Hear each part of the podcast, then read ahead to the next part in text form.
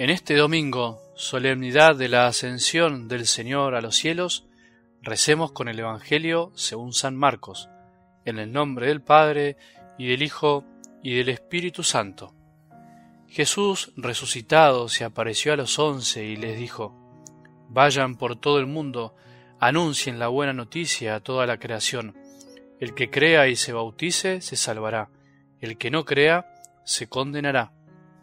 Y estos prodigios acompañarán a los que crean, arrojarán a los demonios en mi nombre, y hablarán nuevas lenguas. Podrán tomar a las serpientes con sus manos, y si beben un veneno mortal, no les hará ningún daño. Impondrán las manos sobre los enfermos y los curarán.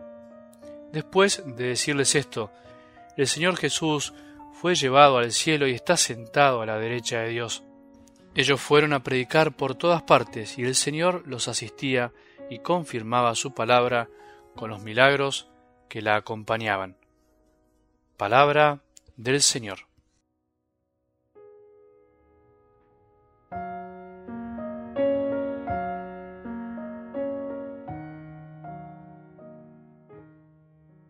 Celebramos hoy en la Iglesia esta gran solemnidad de la ascensión del Señor a los cielos.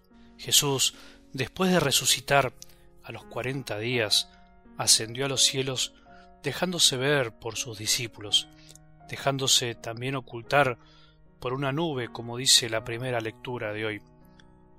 Parte para estar junto a su Padre, para ser premiado por el Padre después de haber venido y cumplir su misión, su voluntad, y ayudarnos a nosotros a empezar un camino nuevo, una nueva etapa de la historia y de la historia de cada uno de nosotros. Dice la primera lectura de hoy, mientras Jesús subía, se les aparecieron dos hombres vestidos de blanco, que les dijeron hombres de Galilea, ¿por qué siguen mirando al cielo? Este Jesús, que les ha sido quitado y fue elevado al cielo, vendrá de la misma manera que lo han visto partir. Y desde ese día, todos los bautizados, los que creemos en Él, seguimos esperando su segunda y definitiva venida. Pero esta espera no puede ser una espera pasiva. Un cristiano en serio sabe esperar, pero al mismo tiempo esta esperanza le da una nueva forma a su vida, lo mueve a la entrega y al amor por los demás, lo que podríamos llamar una esperanza activa, una esperanza verdaderamente cristiana. Algo del Evangelio de hoy nos deja ver claramente la manera como tenemos que esperar hasta la segunda venida del Señor. El evangelista nos narra cómo antes de partir hacia el Padre, Jesús les da, por decirlo así, un último mandamiento, una última instrucción. Vayan por todo el mundo, anuncien la buena noticia a toda la creación.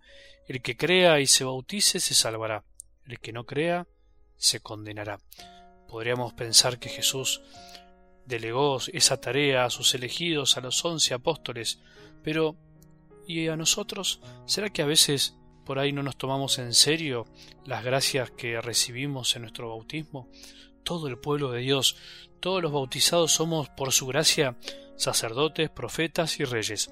Anunciar el Evangelio es la misión de cada bautizado, es la razón de ser. Ser cristiano y ser misionero en realidad es la misma cosa. Todos tenemos la misión de anunciar esa buena noticia a toda la creación, que sigue siendo tan actual como hace dos mil años, que Jesús está vivo, está presente entre nosotros y actuando, anunciar el Evangelio de todas las maneras posibles, anunciarlo con palabras, pero sobre todo aceptar el reto de hacer vida el Evangelio. Esa es la mejor manera de anunciar, de predicar. Las palabras convencen, los ejemplos arrastran. En el plan divino de salvación estaba contemplado que Dios hiciera hombre, que viviera entre nosotros para revelarnos el rostro amoroso del Padre, para enseñarnos a amar, así como Él nos amó, hasta dar su vida en la cruz. Pero el Hijo tenía que volver al Padre, y eso es lo que celebramos hoy. La solemnidad de la ascensión del Señor, este gran misterio de nuestra fe.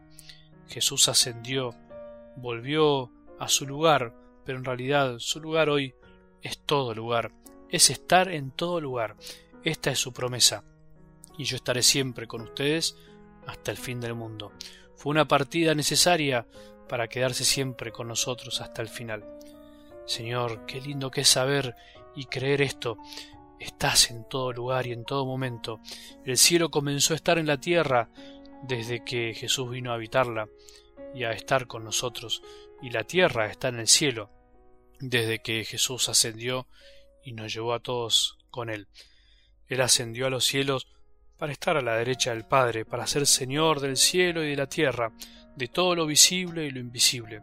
El Padre lo premió por haber cumplido fiel y amorosamente su voluntad. Desde que ascendió a los cielos, desde que Él está en todos lados, millones de corazones comprendieron esto y dejaron que Él reine en sus vidas. Jesús reina aunque muchas veces no te des cuenta. Reina en la medida que lo dejamos reinar. Reina y reinará plenamente cuando venga glorioso al final de los tiempos.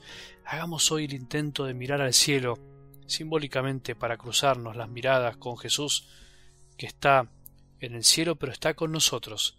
Miremos, pero sabiendo que no es una despedida total, sino que es una despedida a medias. En realidad, Jesús no se fue, se quedó para siempre, especialmente la Eucaristía, especialmente los corazones de los que sufren, de los que creen y lo aman. ¿Crees en esto? Jesús estará siempre con nosotros hasta que vuelva. Mientras tanto, avivemos nuestra esperanza, pidamos al Señor que nos asista con esa gracia. Todos somos llamados a vivir en esperanza, a vivir con la certeza de que las promesas de Dios se cumplen y se cumplirán en cada uno de nosotros. Somos llamados a vivir y valorar esta gracia de saber que al ascender Jesús a los cielos también llevó de algún modo un pedacito de cada uno de nosotros, porque si Él es la cabeza y nosotros somos su cuerpo, de algún modo también nosotros estamos junto al Padre y de alguna manera ya nos abrió las puertas del cielo para cuando nos toque partir. Que tengamos un buen día, un buen domingo y que la bendición de Dios, que es Padre misericordioso, Hijo y Espíritu Santo, descienda sobre nuestros corazones y permanezca para siempre.